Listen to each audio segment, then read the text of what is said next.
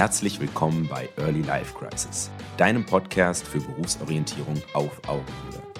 Gemeinsam bringen wir Klarheit ins Meer der Möglichkeiten und lernen neue Perspektiven kennen, die dich in deiner Entscheidung unterstützen. Inspirierende Lebensläufe, spannende Einblicke in die Berufswelt von morgen und Berufsorientierung, die Spaß macht.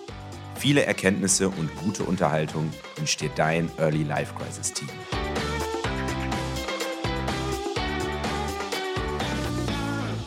Auf geht's in eine neue Podcast-Folge. Wir haben heute viel vor und wir sprechen über ein Thema, was die Berufsorientierung ja vielleicht auf den ersten Blick nur flankiert, aber insgesamt doch total beeinflusst.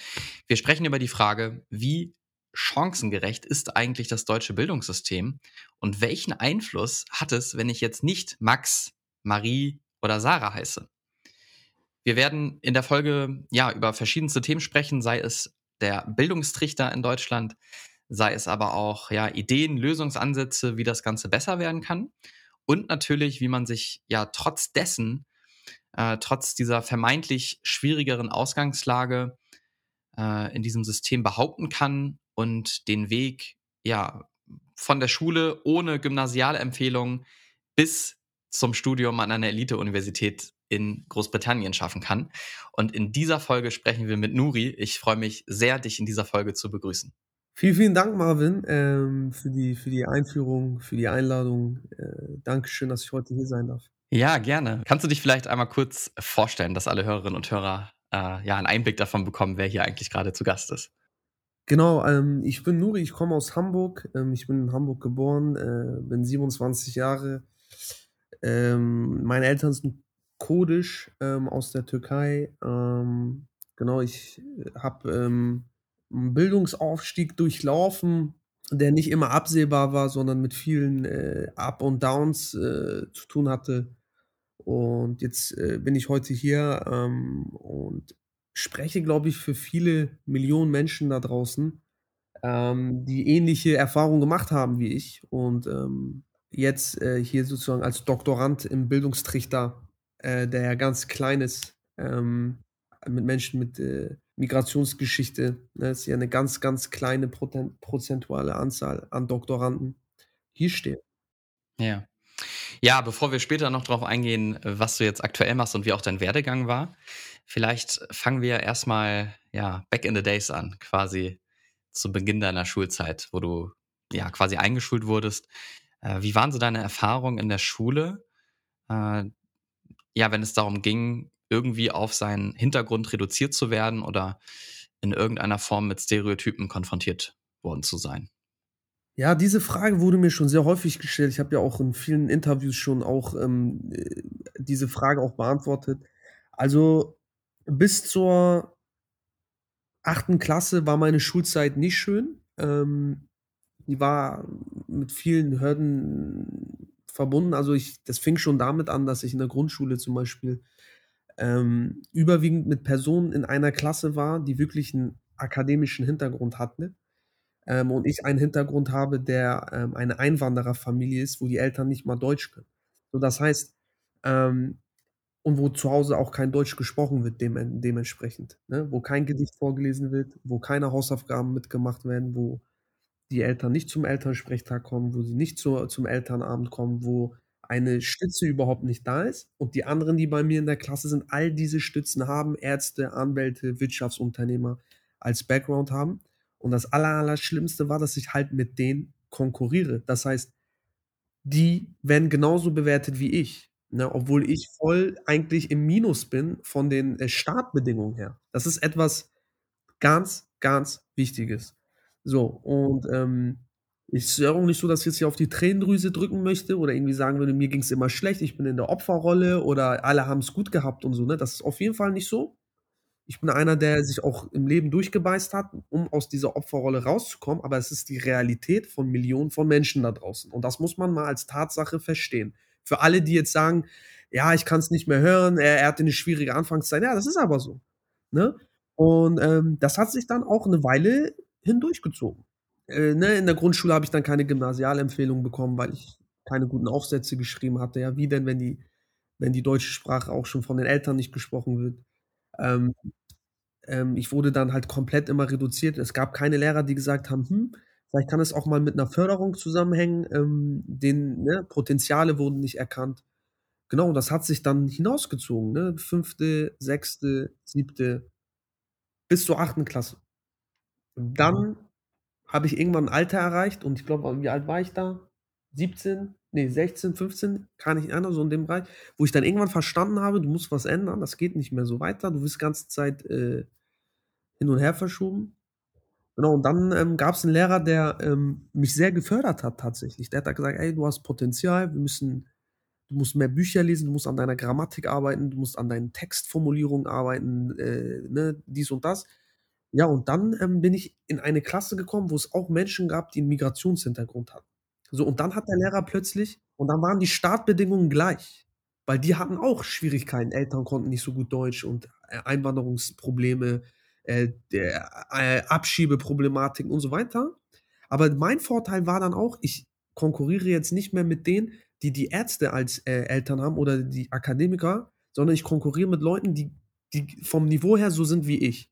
Und aus diesem Kreis habe bin ich dann herausgestochen, äh, äh, bei dem Lehrer und habe dann gute Noten bekommen. Er hat mich dann gefördert und dann ging die Reise los. So, ne? Dann kam der erste äh, Erfolgserlebnis. Ich habe dann ein Schülerstipendium bekommen, die mich dann gefördert haben. Ich habe dann bin dann äh, habe dann meinen Realschulabschluss gemacht, bin dann, äh, aufs Gymnasium gewechselt, habe dann mein Abi gut bestanden und so. Und dann hat sich das so durchgezogen. Ähm, habe dann, ähm, weitere Stipendien bekommen und bin dann am Ende in England, in Oxford gelandet, ja. Habe dann Wirtschaftsinformatik studiert, ja. Ja, Wahnsinn. Also, sehr, sehr beeindruckend, äh, auch deine Story. Und wie du grade auch diesen diesen vermeintlichen Wendepunkt beschrieben hast, damals in der 8. Klasse, wo es wo du selber reflektiert hast: „Okay, irgendwas muss ich tun.“ Und dann gab's die Rahmenbedingungen, dass es die neue Klasse gab und dann gab's diesen Lehrer und so weiter und so fort. Äh, wie war denn deine Zukunftsplanung dann beeinflusst worden? Also, als du dann dich bis zum Abi dann, ja, immer weiter hoch äh, ähm, hoch entwickelt hast. Was war so dein Plan nach dem Abitur?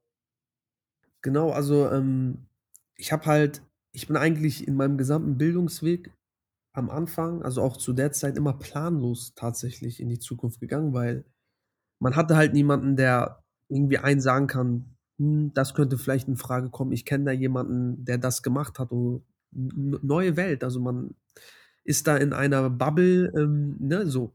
Und ich ich bin immer von Anfang an in meinem Bildungsweg immer auf mich alleine gestellt gewesen, immer, von Anfang an. Ähm und irgendwann habe ich dann gemerkt: „Okay, du ich will arbeiten.“ So, ich will auch mal das Gefühl zu arbeiten, Geld zu verdienen, so. Genau, und dann habe ich meinen Lehrer gefragt und dann hat er mir gesagt: „Ja, es gibt duale Studiengänge.“ So, ne? Es gibt das duale Studium mit Arbeiten und Studieren. Und dieses Prinzip gefiel mir tatsächlich sehr gut. Und genau, dann habe ich mich, äh, damals, äh, für das duale Studium beworben, ne? Ähm, bei einem Industrieunternehmen, bekanntes. Und, ähm, habe mich da beworben, wurde dann angenommen. Und, ähm, äh, war auch 'ne tolle Erfahrung da. War auch 'n sehr selektives Programm. Ähm da war ich auch eher die Minderheit tatsächlich. Mit meiner mit meinem Hybridmodell Deutsch-Kurdisch. Ich nenne das immer Hybridmodell. Hybridmodell ist gut. Ja. Ja, aber, äh, lass uns das noch mal wirklich festhalten. Also, wenn wir über das Thema Chancen sprechen in Deutschland. Es gibt jetzt ja auch wieder grade 'ne neue Bundesregierung. Es gab verschiedene Förderprogramme. Also, hat in Deutschland, wenn wir das jetzt den Gedanken weiterführen hat in Deutschland grundsätzlich jeder die gleiche Chance, den eigenen Bildungserfolg zu gestalten? Was würdest du sagen? Also, ich würde auf jeden Fall sagen, also, Deutschland, Chancengleichheit die gibt es nicht in einer absoluten Form. Also, ich glaube nicht, dass man sagen kann, jeder hat in Deutschland die gleichen Bildungschancen. Das äh, stimmt einfach nicht. Das habe ich dir eben grad aus meinem Beispiel genannt. Dass das da sind die Chancen ungleich, weil du mit Personen in einen Raum gesteckt wirst, die ja schon viel bessere Startbedingungen haben und sich das dann durchzieht und du dann mit denen, die, sagen wir mal, schon von Generation und Familien her und von der finanziellen Situation, ne, dann kann der Vater mal, ähm, äh, ein Buch aus ausgeben, dann kann der Vater mal 'ne Nachhilfe ausgeben, kann der Vater mal eben auch mal 'ne Kulturreise nach London schicken, ne, wo sie mal 'n bisschen ihr Englisch auffrischt in 2 Monaten. Wie soll das 'n Einwandererkind machen? So, wo sind da die Chancengleichheit? So, das ist auf gar keinen Fall so. Ich nenne jetzt mal auch konkrete Beispiele, damit die Zuhörer mal sich vorstellen können, worüber wir hier reden. Der zweite Punkt ist auch, ähm, was viele auch vernachlässigen, ist, der beste Mentor ist immer sind immer deine Eltern. Es gibt keine besseren Mentoren als deine eigenen Eltern. Das heißt, es gibt niemanden da draußen, der das der so ein starkes Interesse hat, dass die Kinder beruflich erfolgreich sind, so wie die Eltern. So. Und wenn jemand mir sagen erklären möchte, äh, dass es Chancengleichheit gibt, weil alle in die Schule gehen können, dann ist das einfach nicht durchdacht und viel zu kurz gedacht. Was was passiert denn in der Schule? Dann hast du wiederum Schüler, ähm, ne, so, ich will das jetzt auch nicht nur auf dieses Beispiel, äh, beziehen, ne? Es gibt zum Beispiel auch Rahmenbedingungen, die 'ne Riesenrolle spielen. Es gibt Lehrer, die voreingenommen sind. Es gibt Lehrer, die sagen: „Der hat bei mir jetzt 'n Eindruck hinterlassen. Meine Aufgabe ist es nur, Inhalte zu vermitteln. Meine Aufgabe ist es nicht, Persönlichkeiten zu entwickeln.“ So, das heißt, wenn man das Potenzial in einem Schüler überhaupt nicht sehen möchte, wo ist dann die Chancengleichheit, dass der dann was erreichen kann? So sehr also, ihm wird gar nicht die Chance gegeben, wenn er zum Beispiel aus benachteiligten Rahmenbedingungen kommt, die ich eben erläutert habe, überhaupt sich persönlich zu entwickeln. Wie soll das funktionieren? So. Und, ähm, wir können bis morgen früh da drüber reden. Da gibt es noch zig von, ähm, anderen Belegen, dass diese Bildungsferne statistisch immer mit diesem Hintergrund interagiert. So jede Statistik in jeglicher Form belegt das. Ja. Und ich fand's wirklich erschreckend, äh, mir ein paar Stati Statistiken mal durchzulesen. Wir haben jetzt ja grade schon über den Bildungstrichter gesprochen. Ich glaube, das ist jetzt nicht für jeden ein Begriff. Bildungstrichter meint ja, wie sehr selektiert wird auf dem Weg, ja, von Grundschule, weiterführender Schule bis hin zum Studium beziehungsweise höchster akademischer Abschluss dann in Richtung Promotion. In der Regel in den meisten Übersichten. Und das Verhältnis von, ja, Erstakademikern, also auch ohne irgendwie, dass die Eltern selbst studiert haben, im Vergleich zu Akademikerkindern, das geht wirklich so spitz zu, ähm, wo man sich denkt, ne, was machen wir eigentlich dagegen? Weil, wenn man sich diesen Bildungsrichter anschaut, das das ist, glaube ich, grade aus dem letzten Jahr war der der aktuellste, äh, dann ist diese Chancenungerechtigkeit wirklich schwarz und weiß da abzulesen, ja? Und ich frage mich dann immer, was können wir vielleicht dagegen tun? Also, dass es auch gesellschaftlich einfach ähm, ja, dass wir dort entgegensteuern können. Also, hast du dort irgend hättest du irgendwelche Ideen, was man tatsächlich auch auf dieser höheren politischen Ebene vielleicht machen könnte? Genau. Ähm, auf jeden Fall, also, bevor ich deine Antwort äh, deine Frage beantworte, kann ich ja mal kurz für die Zuschauer mal kurz die Zahlen aus diesem Bildungstrichter nennen. Gerne. Ganz kurz. Also, Akademikerkinder, Nicht-Akademikerkinder, 100 Grundschüler. Ne? 100 Grundschüler Akademiker, 100 Grundschüler Nicht-Akademiker.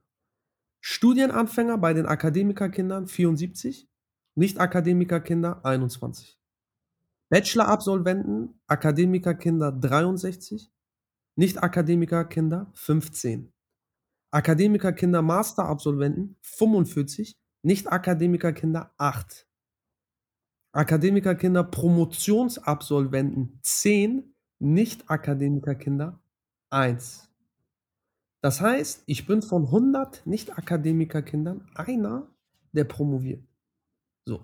Ich glaube, ähm, jeder Statistikkritiker, der Statistik nicht für kritisch hält, würde trotzdem an dieser Stelle sagen, das ist 'n eindeutiges Bild. Ähm, das ist das ist hier 'ne Ungerechtigkeit. Also, noch mal das noch mal klargestellt. So, und, ähm, jetzt noch mal zu der Frage, wie kann man dagegen wirken? Mhm. Indem man zum Beispiel schon früh das fängt schon ganz früh in der Grundschule an, dass man den Grundschülern, wo man weiß, die sind persönlich benachteiligt, sie vielleicht mal auch anders bewertet als die in der in in der Grundschule. Und damit meine ich nicht, dass man denen 'ne Extrawurst gibt, sondern dass man vielleicht guckt: „Okay, der ist sprachlich jetzt zwar nicht gut, aber das hat seine Gründe, warum der nicht so ist. Ich bewerte ihn mal jetzt nicht so hart wie ein deutscher Muttersprachler, wo die Eltern ihnen schon Gedichte vor der Grundschule, äh, äh, beibringen, sondern in der Vorschule, wie man den Text schreibt.“ Dass man da vielleicht bisschen guckt, dass man den Bewertungs das Bewertungssystem ändert. Das Bewertungssystem generell an unseren Schulen wird sowieso schon von anderen schon stark kritisiert, aber das ist noch mal 'n anderes Thema. Jetzt speziell in unserem Ungerechtigkeits Bildungsungerechtigkeitsthema würde ich sagen, das Bewertungssystem muss anders sein. Förderung spielt eine ganz große Rolle. Und damit meine ich jetzt nicht, dass man den Schülern das Gefühl gibt, du bist ein Bedürftiger, weil du schlecht bist, deswegen musst du ins Förderunterricht, weil das ist eine Abwertung gegenüber seinen anderen Schülerinnen und Schülern und das demotiviert einen Schüler nur, sondern man muss diese Förderprogramme so organisieren, dass man denen das Gefühl gibt, ey, du hast Potenzial und wir wollen dich damit entwickeln und nicht, weil du es nötig hast, äh, nicht sitzen zu bleiben. Also ich habe die Förder, Förderunterricht noch so in Erinnerung, das waren immer die, die waren schlecht, das waren immer die, die äh, bedroht sind, sitzen zu bleiben und die müssen jetzt in den Förderunterricht. Was ist das für eine Mentalität? So, wie willst du so jemanden motivieren? Ja. So, weißt du? Also um diese, diese Dinge muss man auf jeden Fall gerade stellen. Hm. Ich glaube, es ist vor allen Dingen auch tatsächlich eine psychologische Frage. Also wir haben jetzt ähm, in der Psychologie verschiedenste Studien, die sich beispielsweise mit dem Thema Stereotype Threat beschäftigen. Also wenn ich wahrgenommen irgendwie, ich werde, ich werde, oder ich habe das Gefühl, diskriminiert zu werden aufgrund irgendeiner Eigenschaft, dass das alleine äh, die Performance im Unterricht so dermaßen negativ beeinflusst, äh, dass sich das nachträglich dann in den Leistungen widerspiegelt. Und ich finde den Ansatz von dir sehr, sehr cool zu sagen, lass uns möglichst früh anfangen, denn alles basiert ja dann auf dem Fundament, ja. Und wenn ich dann in der Grundschule oder auch in der weiterführenden Schule schon merke, ich werde gefördert, ich werde motiviert und ich werde nicht in die Ecke gestellt äh, und damit auch zwangsläufig demotiviert, dann können wir schon relativ früh die Weichen stellen, bevor ja dann vielleicht nach dem Schulabschluss schon der Zug vielleicht abgefahren ist, so im, im, im schlimmsten Falle. Und äh, das finde ich einen sehr, sehr ja, inspirierenden Gedanken. Und äh, vielleicht hören ja auch ein paar Entscheidungsträger mal in diesen Podcast rein, um da vielleicht mal ein paar Impulse mitzunehmen. Auf jeden Fall, ja. Ja, ja also sehr, sehr ähm, wichtige Fragen. Ich glaube, das ist auch tatsächlich ein Politikum, was ja auch ganz ja, viele verschiedene Bereiche auch noch tangiert, sei es jetzt generell das Thema Integration, wie kann das besser funktionieren. Äh, und ja, also ich glaube, da können wir noch sehr, sehr viel, könnten wir sehr, sehr viel noch weiter drüber sprechen. Äh, vielleicht nochmal der, der, der Blickwinkel auch auf deine, auf deinen persönlichen Weg, weil äh, ich kenne jetzt auch, wie gesagt, viele äh, Interviews, die du auch schon, die, die du auch schon gegeben hast. Und ich glaube, viele da draußen schauen sehr ähm, inspiriert zu dir hoch und fragen, Nuri, woher kommt dieser Drive, woher kommt diese Ambition, die du auf deinem bisherigen Weg verfolgt hast? Also du hast gesagt, du warst dann in einem Schülerstipendium und hast dann Abitur gemacht, hast dann das duale Studium gemacht. Aber ich habe den Eindruck, da war noch mehr, da war noch mehr Feuer, mehr Begeisterungsfähigkeit, wo du sagtest, okay, ich arbeite jetzt wirklich diszipliniert, diszipliniert darauf hin, dass ich nach, ja, nach England gehe und an eine Elite-Universität gehe. Wie war das so in der Entwicklung bei dir? Ja, also ähm, die Sache ist, das ist eine sehr gute Frage, die mir auch sehr häufig gestellt wird. Man muss sehen, dass wenn man äh, aus dem Bereich aus, Aussichtslosigkeit kommt, wenn vieles aussichtslos ist, wenn es perspektivlos ist, dann hat man meistens immer am Ende nur den Glauben an sich selbst und man will es dann denen zeigen, die halt einen in gewisse Kategorien abgestempelt haben. Also, das war aber zum Beispiel nicht meine Motivation, weil andere äh, gesehen werden wollen oder weil, weil andere mir äh, diesen Weg nicht zugetraut haben. So, das ist für viele eine Motivation, für mich nicht. Für mich war tatsächlich, als ich erkannt habe, dass ich nur einen Ausweg habe und das ist Bildung, nämlich mit Bildung Wohlstand zu erreichen, mit Bildung ähm, äh, sich weiterzuentwickeln, zu einer Persönlichkeit zu werden, dachte ich mir, wenn ich diesen Weg gehe, an diesen Unis, wo ich unbedingt studieren möchte, wird mich das persönlich extrem formen, mich äh, noch weiterbringen, hat mich so stark motiviert, ähm, äh, dahin zu gehen. So, da, daraus kam dieser Drive, so diesen Bildung als Schlüssel zu nehmen, ähm, Wohlstand nach Hause zu holen, sich persönlich zu einer Persönlichkeit zu entwickeln, ähm, Persönlichkeiten auch zu treffen an Orten, wo sich die ganze Welt trifft. So, ähm, das war für mich wichtig, ne? Und ähm, das hat dann dazu geführt, dass dieser Drive schon immer da war und ich habe das immer schon sehr frühzeitig dann geplant. Ich so, wo treffen sich Personen, die was erreicht haben im Leben oder was erreichen möchten? Ich will von diesen Leuten lernen. Ich will diesen Drive von denen abbekommen. So. Und dann habe ich mir halt die größte Spitze genommen, die mir zu dem Zeitpunkt auch keiner zugetraut hat. So, und das war auch eine Selbst-Challenge an mich selbst. Schaffe ich das? Ich bin einer, der sich oft selbst challenged. So. Und ähm, äh, mir ist dann auch egal, ob es da Leute gibt, die sagen, nee, du schaffst das nicht und so. Also an sowas glaube ich gar nicht mehr. Du schaffst das nicht. An sowas, also dieser Satz ist für mich inexistent geworden. Ähm, und ähm, ich finde, am Ende schafft man das doch. Ne? Und wenn man das nicht schafft, was man ursprünglich geplant hat, dann schafft man immer etwas, was eine Alternative zu dem ist, was man ur ursprünglich geplant hat. Hm. Ja, vielleicht können wir dir noch einen kleinen Tipp entlocken. Wie schafft man das denn, äh, ja, an Elite-Unis, sei es jetzt ja, überall auf der Welt zu kommen, jetzt an dem Beispiel in UK. Und ich glaube, du hast ja auch Stipendien. Ich glaube, ich kenne keine Person, die so viele Stipendien äh, äh, bekommen hat wie du, was ja wirklich auch für deine Persönlichkeit absolut spricht. Und was würdest du sagen? Was ist so ein Geheimtipp vielleicht, um zu den Weg in Richtung Elite-Uni beispielsweise zu gehen? Ich glaube, ich habe es oft in diesen ähm, Auswahlverfahren geschafft, ähm, der, den Kommissionen mir gegenüber deutlich zu machen, dass ich es wirklich ernst meine und ähm, dass, es, dass ich wirklich authentisch rübergekommen bin. Und ähm, ich habe es wirklich auch geschafft, immer quasi durch meinen Werdegang auch zu zeigen, dass wenn ich mir etwas vornehme, dass ich wirklich alles versuche, das zu erreichen, wirklich höchst diszipliniert an die Sachen rangehe. Und das hat die Person gegenüber überzeugt. So. Und die haben mir dann auch die, äh, dementsprechend auch die Schlüssel dafür gegeben, durch diese Tür durchzulaufen.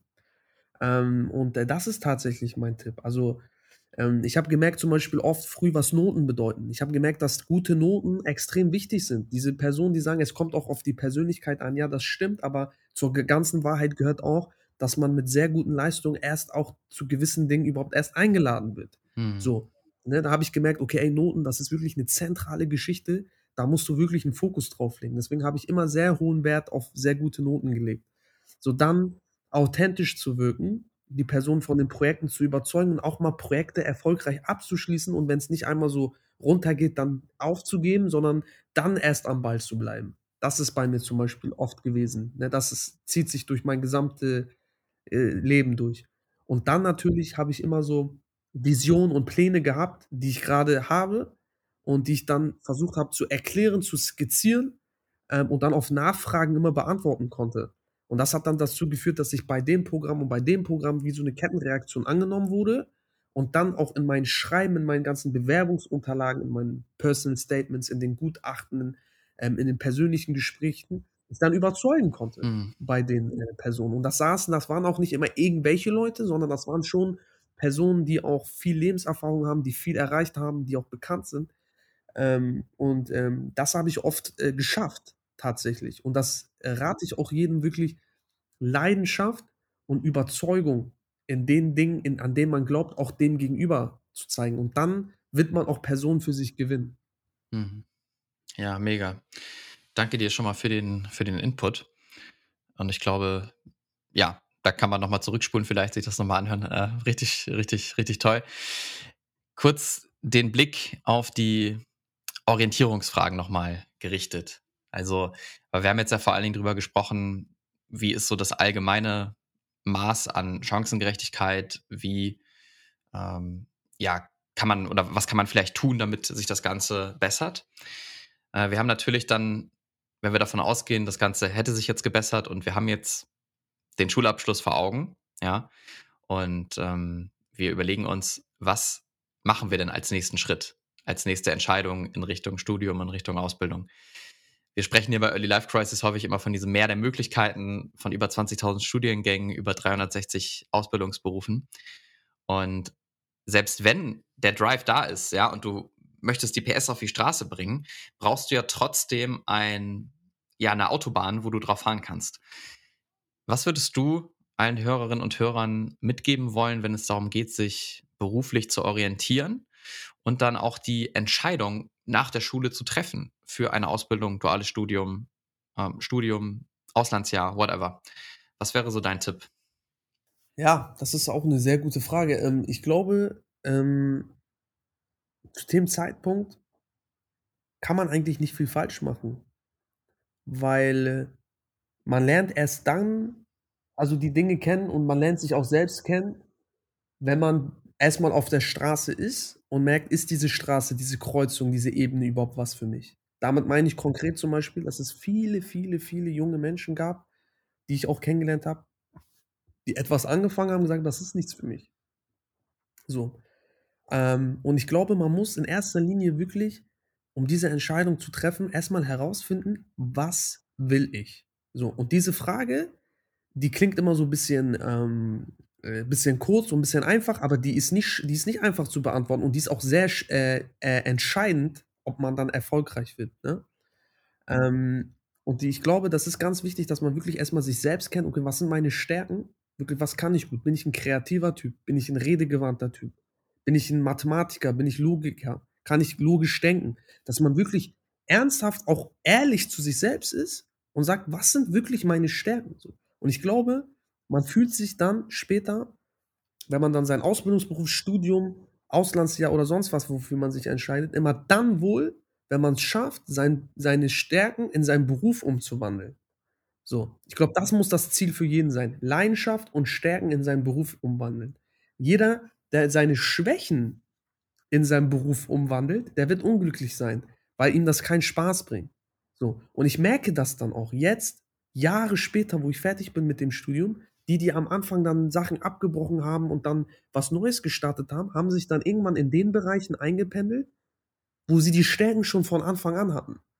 Ne? Damit kann ich zum Beispiel nennen, ich hatte Personen, die zum Beispiel sehr redegewandt sind, die sehr kreativ waren. Die dachten: „Okay, deswegen muss ich jetzt Ju Ju Jura studieren, deswegen bin ich 'n sehr guter Jurist.“ Dann haben sie im Jurastudium gemerkt, da geht's auch viel um logisches Denken, die Gesetze verstehen et cetera. Ist nichts für mich. Und wurden dann plötzlich Comedian auf der Bühne. Weißt du? Ne? Vor Menschen sprechen, Programme entwickeln, ähm, oder auch, ähm, Lebensweisheiten schreiben, Menschen unterhalten und sind jetzt sehr erfolgreich auf YouTube und so was.